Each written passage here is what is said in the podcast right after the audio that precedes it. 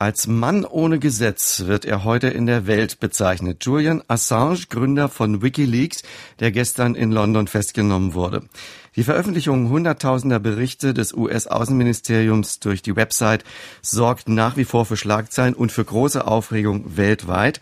Auch unter Politikern, ob betroffen oder nicht, wird die Angelegenheit völlig unterschiedlich bewertet. Der italienische Verteidigungsminister La Russa sprach von einem 11. September für die Demokratie. Für andere seiner Kollegen sind die Wikileaks-Veröffentlichungen nichts als Klatsch und Tratsch. Zurzeit ist von einer Treibjagd auf Wikileaks die Rede. Julian Assange sind wichtige Kanäle gesperrt worden, um an Geld zu kommen oder sich im Internet zu verbreiten, zum Beispiel die von PayPal, Amazon oder Mastercard. US-Verteidigungsminister Robert Gates freute sich gestern über die Verhaftung von Julian Assange. Es klingt wie eine gute Nachricht, sagte er. Eine Welt ohne Geheimnisse, ist eine bessere Welt, sagt Assange. Ist sie das wirklich? Ist Wikileaks ein Segen oder ein Fluch für die Demokratie? Darüber wollen wir jetzt sprechen mit zwei Herren, die da offenbar ganz unterschiedlicher Meinung sind. Ich begrüße am Telefon Hans Leiendecker, Journalist, und er gilt als einer der profiliertesten investigativen Journalisten des Landes. Guten Tag, Herr Leiendecker. Guten Tag, Hansen. Und bei uns im Studio Philipp Bahnse, Kollege vom Deutschlandradio, intensiv beschäftigt mit dem Verhältnis von Internet und Demokratie. Unter anderem Herr Bahnse, Sie haben Wikileaks in einem Kommentar als einen Segen für die Demokratie bezeichnet. Warum? Weil ich finde, dass es eine völlig einmalige und neuartige Möglichkeit ist, um Transparenz herzustellen. Also die haben, äh, sagen wir mal, bisher nicht gekannten Aufwand getrieben für Informantenschutz. Sie haben bisher nie gekannten Aufwand getrieben, um äh, Informationen äh, anonym ihnen übermitteln zu können. Und äh, sie nutzen die neuen technischen Möglichkeiten, um ja, äh, Informationen, die wichtig sind für die Öffentlichkeit, für die demokratischen Gesellschaften, für die Bürger, die ihre Politiker wählen sollen, an die Öffentlichkeit zu bringen. Und das ist nicht perfekt, darüber werden wir sicher gleich noch reden, aber dieses Prinzip, den Ansatz, den finde ich sehr heilsam. Herr Leindecker? Also ich tue mich schwer damit, ähm, dass ich sage, das, was jetzt öffentlich wird, ist wirklich von Bedeutung. Ich glaube, Wikileaks handelt nach dem Prinzip, alles, was als vertraulich gestempelt wurde, ist von vornherein wichtig. Und das bringt uns eigentlich diesen merkwürdigen Staatsverständnis näher. Der Staat arbeitet ja genauso. Man stempelt höchst unwichtige Dinge als vertraulich, um damit sozusagen auch eine Art Staatsgeheimnis zu generieren. Und dem geht Wikileaks auf den Leim. Der zweite Punkt, den ich sehe, Wikileaks gibt ganz viel Material heraus an Medien und dann sucht man in diesem vielen Material, ob da nicht vielleicht irgendwas Skandalöses, Besonderes ist. Das mag dann die UN-Geschichte sein oder das mag sein die Klimakonferenz. Nur wir werden mit einer Menge von Material überschwemmt, ohne dass es in Wahrheit eine richtige Einsortierung gibt. Und das dritte ist in der Bandesache mit dem Informantenschutz. Das haben immer die alten Medien auch versucht, ihre Informanten zu schützen. Und Gott sei Dank ist es den meisten von uns gelungen, dies zu verhindern, dass ein Informant jemals publik wurde, während ich sehe, dass ein Obergefreiter, der angeblich Wikileaks beliefert hat, in Haft sitzt und eine lange Haftstrafe fürchten muss. Ja, da haben Sie gleich drei Themen angesprochen. Vielleicht zunächst zum Informantenschutz, zu dem äh, angeblichen äh, Informanten, der diese äh, ja. Kriegprotokolle aus dem Irak und Afghanistan und das Video aus dem Irak geleakt haben soll. Er hat sich angeblich in einem Chat selber dazu bekannt und derjenige, mit dem er gechattet hat, hat es angeblich dann dem FBI vermittelt. Der hat sich also, wenn er es denn war, selber dazu bekannt und wurde verraten, das ist unabhängig geschehen von WikiLeaks. Da ist nichts passiert, was man WikiLeaks an ankreiden müsste. Banse, das ist eben uns, mit unserer Aufgabe. Es kommen häufig Leute und denen sagt man, wenn sie kommen mit Unterlagen, das Wichtigste ist, dass sie bei dieser Geschichte nicht erkannt werden. Und das Wichtigste ist, dass sie ihrer eigenen Eitelkeit nicht auf den Leim gehen. Das heißt, mit niemandem darüber reden. Dies sagt man sehr intensiv. Natürlich kann man sagen, das ist außerhalb der Verantwortung von Wikileaks, wenn jemand so verrückt ist, in einem Chat so etwas zu behaupten.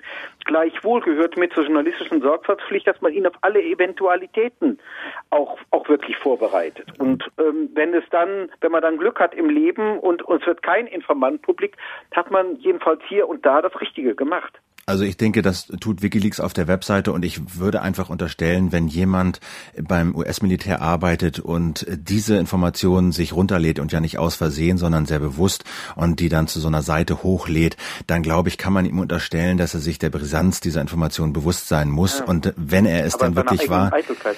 Ja gut, okay, das äh, würde ich aber jetzt nicht ja. wirklich nicht Wikileaks ankreiden und das würde ich nicht als Grund nehmen, um dieses, äh, um dieses, um diese Idee hinter Wikileaks nein, nein, grundsätzlich in Frage zu stellen. Nein, nein. Die zweite, die, die zweite, Genau, also wie gesagt, ähm, ich glaube, in technischer Hinsicht ist der Informantenschutz bei Wikileaks bisher sehr ausgereift und ich glaube, ich kann da nicht über Sie reden, aber ich weiß von einigen anderen Kollegen, äh, die dann mit nicht mal verschlüsselten E-Mails äh, kommunizieren und über unverschlüsselten Chat und über, über Handys mit Informanten einfach telefonieren. Da glaube ich, äh, ist Wikileaks schon einen ganzen Schritt weiter. Die zweite Sache, die Sie gesagt haben, Einsortierung der, der Fakten und Datenberge. Da glaube ich erstmal sind diese Datenberge toll. Und ich glaube, prinzipiell ist das ein großer Fortschritt, dass man gerade was auch zum Beispiel diese Kriegsprotokolle angeht, sich tatsächlich ja ein wirklich umfassendes Bild machen kann. Es ist ja häufig so, dass wenn Informationen fragmentiert an die Öffentlichkeit kommen, dass man dann immer nicht richtig weiß, ja, wie ist denn das ganze Bild.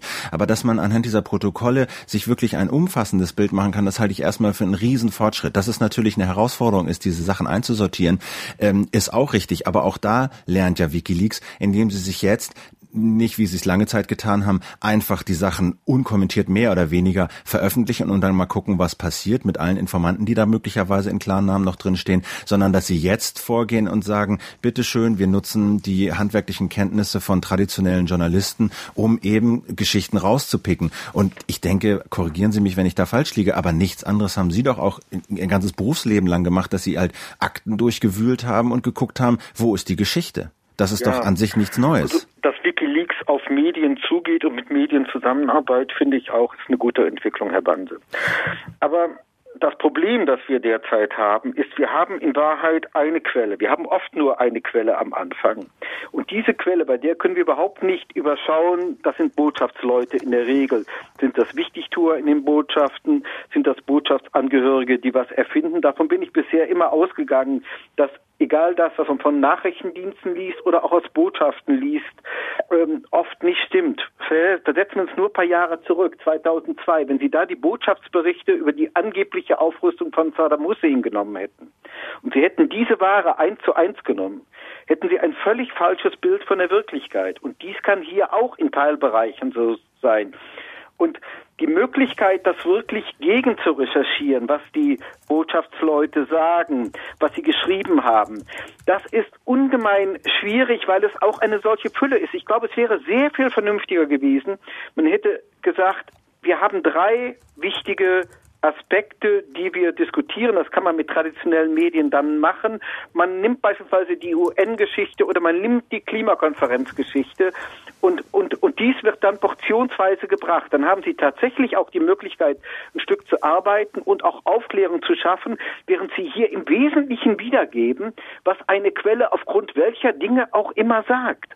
Ja, aber nichts anderes passiert doch. Also es werden. Das ist nicht das normale Leben, Herr Bande. Die, also äh, erstmal ähm, Falschmeldung beziehungsweise Quellenkritik. So, ja. das ist ja, das ist ja das, was Sie sagen. Wir haben da Akten, wir müssen die bewerten. Sind sie echt? Sie sind unbestreitbar echt. So, ja. ähm, was steht da? Was sind die Motive derjenigen, die das schreiben? Wer schreibt das? Das muss man bewerten. Aber das muss man sowieso bewerten. Das, und deswegen, weil das eben in manchen Fällen schwierig ist, geht Wikileaks eben zu Journalisten, die das äh, als Beruf betreiben und lässt das Unternehmen. Das kann ich alles nicht als, äh, sag mal, als Einwand gegen dieses Prinzip Wikileaks äh, verstehen. Und auch wenn es darum geht, zum Beispiel die Echtheit zu checken. Äh, ich kann das nicht überprüfen, ob stimmt, aber auf der Webseite schreibt Wikileaks, dass sie beispielsweise äh, in dem Fall dieses Videos, was sie bekommen haben, wo ein US-Helikopter Zivilisten im Irak erschießt, dass sie in den Irak gefahren sind, äh, mit den Opfern und mit Zeugen gesprochen haben und sich auch Krankenhausberichte besorgt haben, um eben genau das zu überprüfen. Ist dieses Video echt? Und erst dann sind sie damit an die Öffentlichkeit gegangen. Und ich behaupte mal, das ist wesentlich mehr, als der durchschnittliche deutsche Journalist getan hätte, wenn er dieses Video bekommen hätte. Da ist was dran. Da ist was dran. Ich will auch gar nicht die Echtzeit in Frage stellen. Ich finde, ein, eins der Probleme, was wir haben, ist dieses bergeweise Material nach draußen schaffen. Da sind ganz unwichtige Dinge dabei, da ist Tratsch dabei, da sind Notisen dabei, da ist auch Wichtiges dabei. Und sie haben in Wirklichkeit, also auch die traditionellen Medien, und sind ja in den Ländern die besten Medien eingeschaltet worden. Gut, man kann streiten New York Times oder Washington Post. Aber der Spiegel kann sowohl von der Kapazität her als auch von der Qualität seiner Leute das, glaube ich, in diesem Land am besten einsortieren. Gleichwohl haben sie bei der Fülle dieser Geschichten in Wahrheit null Möglichkeiten, dem nachzugehen, wie es entstanden ist in der Botschaft, mit wem man tatsächlich gesprochen hat, was die, was die Gegenexpertisen sind, was spricht dagegen, sondern in Wahrheit bleibt man, wenn man sich die einzelnen Geschichten, wie sie jetzt kommen, mal anschaut, dabei, dass man sagt, das das gewinnt alles dadurch, dass es den amtlichen Stempel hat und aus der einen Quelle stammt. Das heißt, die Menschen sagen, ich erfahre jetzt, was die Amerikaner denken oder, oder das ist gewissermaßen Wikileaks und Klarspüler, äh, um mich dem amerikanischen ähm, Denken zu nähern. Und das finde ich halt eigentlich schade, weil es dabei diesen vielen Dingen gibt, welche die tatsächlich für eine große aufklärerische Diskussion wichtig wären, aber wenn ich das Wichtige und das Unwichtige alles zusammenhaue, und das passiert in diesen Tagen jeden Tag, dann, dann kann ich nachher nicht mehr trennen. Also ich finde, Sie, ja. Sie sprechen zwei Punkte an. Einmal, was ist wichtig? Und da, da glaube ich, ist WikiLeaks tatsächlich, ähm, steht das für eine neue Ära. Ähm, vor WikiLeaks haben in der Regel Journalisten entschieden, was ist wichtig. Sie haben die Quellen bekommen, sie haben sich das angeguckt, sie haben die Geschichten rausgesucht und sie haben gesagt, okay, das sind die drei Geschichten, die wichtig sind. Das passiert jetzt im Prinzip mit den Botschaftsprotokollen auch wieder. Die Idee hinter Wikileaks ist aber genau die, dass sie sagen, wir haben das erste Mal in der Geschichte die Möglichkeit, so viele Daten, so umfassende Daten zu bekommen. Alleine Journalisten sind sowohl technisch nicht mehr in der Lage, das zu durchforsten und äh, gleichzeitig wollen wir aber auch nicht aufgeben äh, die großen Informationsmöglichkeiten, die in diesen Daten stecken. Also suchen wir nach Möglichkeiten, um diese Datenberge zu nutzen und tatsächlich rauszufinden, was ist wichtig, was ist nicht. Das ist aber nicht mehr alleine von Journalisten. Dass die da noch keine, sagen wir mal, technisch zufriedenstellende Antwort gefunden haben, wie das gemacht werden soll und gleichzeitig Quellen geschützt werden sollen etc., das stimmt. Aber ich finde es trotzdem die Idee dahinter zu sagen, nicht mehr nur Journalisten entscheiden, was hier wichtig ist in diesen Akten, sondern jeder, jeder interessierte Arzt, Professor, Bürger, Lehrer, Arbeitsloser kann reingehen und sagen, was ist hier wichtig. Und das finde ich, äh, ist, ist halt Aber auch die entscheidende Rollen Frage ist, kann er das beurteilen? Kann er das beurteilen, Herr Banse? Herr Banse, also mein, mein Problem, ich bin jetzt 61 und mache diesen Quatsch schon eine ganze Weile. Und je älter ich werde, umso mehr Probleme habe ich eigentlich mit dem Publikum. Mir ist irgendwann mal klar geworden, dass man häufig auch auf ein vorurteilsgeneigtes Publikum trifft. Das heißt, wenn ich die Erwartung einer Gemeinde befriedige, die, die Amerikaner für Schurken oder was auch immer hält, und sagt dieses Publikum endlich mal einer, der sich traut, das zu sagen und alles ist richtig und es ist noch viel schlimmer. Und da kommen ja auch dann die Verschwörungstheorien mit. Wenn ich aber jetzt in einem bestimmten Sektor sage, also das, was die Amerikaner in diesem Bereich machen, halte ich für vernünftig, dann sagen die Leute, du hast deinen Biss ver verloren, du bist möglicherweise gekauft worden. Das heißt, wir haben das nicht mit einem häufig nicht mit einem Publikum zu tun, das tatsächlich informiert werden möchte nach bestem Wissen gewissen Journalisten, sondern das im Wesentlichen seinem Vorurteil bestätigt werden möchte. Und da liefern solche Dokumente, wenn sie in solcher Zahl kommen, genau da den Vorwand, um zu sagen, habe ich doch immer schon gesagt und jeder sucht sich heraus, um sein Bild von der Welt, wie er es immer schon hatte, ähm, bestätigt zu sehen. Und ich glaube, das, was man versuchen muss zu leisten, mit allen mühsamen Schritten und mit allen Schwächen, die man hat, aber ist doch, dass man in einen Diskurs gerät und dass man auch das, was dagegen spricht, zu bringen, damit man sich ein Bild machen kann. Und zu hoffen, dass es Leute gibt, die auch das Für und Wider hören wollen. Das haben sie bei dieser Geschichte überhaupt nie mehr. Das verstehe ich nicht. Warum nicht? Sie haben es nicht, weil, weil er, weil die Leute nicht an die Hand bekommen, wenn sie nur die eine Sicht haben, diese Botschaftsdepeschen, zu sehen, wie war der Entstehungsgeschichte dieser Geschichte, was sind die Dinge, die dem widersprechen. Also am einfachsten ist es wirklich, wenn ich nochmal auf mein Beispiel Irak verweise, 2002, ähm, da hätte man sozusagen alles das, was dagegen sprach, gegen die Theorie, dass der Irak Uran bekommt, um die Atombombe zu bauen oder Raketenreichweitenverlängerung zu machen oder so, das hätte man schon anhand anderer Dokumente mit reinbringen können. Eine Quelle reicht nie. Und wenn ich jetzt dem Publikum nur noch eine Quelle biete und sage, das ist jetzt die Transparenz, um in der Demokratie in Diskurs zu kommen, das halte ich für höchst gefährlich. Ja, aber genau das passiert ja nicht. Also die, ich sehe das ein bisschen andersrum. Also ich glaube, dass, sagen wir mal, die, die wenigsten Leute sich wirklich diese Depeschen durchlesen werden, sondern sie werden natürlich gehen sie zum Guardian, zur New York Times, zum Spiegel und gucken, allein schon aus zeitökonomischen Gründen, was haben denn diese Leute da jetzt rausgefischt und genau aus den Argumenten, die Sie ja auch nennen, die haben das in Kontext gestellt, die kriegen vielleicht noch was anderes. So, aber wenn ich eine Geschichte im Spiegel oder beim Guardian irgendwie komisch finde oder besonders interessant oder etwas merkwürdig oder sie widerspricht dem, was ich weiß, dann habe ich jetzt erstmals die Möglichkeit, mir die Quellen im Original selber anzugucken. Und ich glaube, so rum äh, wird dann sozusagen der Schuh draus und gewinnt man da was. Nicht, dass die Leute jetzt alle wirklich diese ganzen 250.000 Depeschen Nein. durchlesen, das macht ja niemand. Aber sie haben erstmals die Möglichkeit, das, was die Medien für sie da rausdestillieren und was professionelle Journalisten für wichtig halten, äh, mehr zu hinterfragen, als das jemals der Fall war. Aber die Medien können nicht so arbeiten, wie man normalerweise arbeitet. Ich sage, Wikileaks ist eine Quelle, aber mit einer Quelle gehe ich normalerweise so vor, wenn es irgendwie möglich ist, dass sie nur eine Grundlage ist für eine Hypothese und ich versuche dann an andere Quellen zu kommen, um diesen Vorgang abzuprüfen. Möglicherweise, und das ist ja nicht selten, ist das Ergebnis, die Quelle hatte Unrecht. Meine, Hypo meine erste Hypothese war falsch, aber es kann auch eine interessante Geschichte sein, weil sie was anderes rausstellt. Das haben sie bei diesem massenhaften Material keine Sekunde. Das haben auch die Medien, auch die besten Medien haben nicht die Möglichkeit, wenn ich mich dem unterwerfe, dass ich sage, ich suche aus 250.000 Dokumenten das raus, was ich für wichtig halte, sie so über einen Zeitraum zu überprüfen, dass sie auch die Widersprüchlichkeiten dieser Geschichte richtig dargeben. Also wir sind uns ja einig, diese Depeschen sind richtig. Sie sind echt. Sie, sie sind, echt. Sie sind echt. Sind Aber wer, wer, hm. wer das, wer für Sie die Konsequenz, weil man vielleicht nicht zu jeder Depesche den ganzen Kontext herstellen kann, sie geheim zu halten? Wenn sie so verwendet werden wie jetzt, ja, dann glaube ich, ist es in vielen Fällen besser, man, man hält sie vertraulich, wenn ich nicht mit einer Information so umgehen kann, dass ich sie, dass ich sie einordnen kann, dass ich sie überprüfen kann, dass ich feststellen kann, das, das Echtsein bedeutet ja nichts. Also wenn Sie in den deutschen Untersuchungsausschuss gehen, stellen Sie fest, dass die Leute auf weiße Blätter den Stempel machen VSNFD oder also nur nur für den Dienstgebrauch Verschlusssache oder dass sie auf Zeitungsartikel draufdrücken Verschlusssache. Das ist ja im Grunde ein Witz. Das heißt, diese Gehand ganze Geheimhaltung. Ja, das ist die Geheimhaltung, aber wir sehen ja von der Echtheit. Wird durch eine totale Transparenz in ihrer ganzen Verrücktheit eigentlich bestätigt. Das ist der Widersinn ähm, dieser, dieser Geschichte. Deshalb glaube ich, dass es bestimmte Bereiche gibt, wo man sich auch tatsächlich, das machen ja große ähm, investigative Reporter, die wir in Deutschland ja weniger haben als in den USA, also Frau Priest zum Beispiel, die für Washington Post arbeitet, die fragt sich, wenn sie was über CIA-Gefängnisse macht, werden bestimmte Sicherheitsinteressen berührt. Und sie redet dann, ihr Geschäft ist es dann auch mit der Regierung darüber zu reden, um zu versuchen klarzumachen, werden hier ganz wichtige Dinge berührt. Und das macht sie. Ja, und das macht so. Wikileaks auch.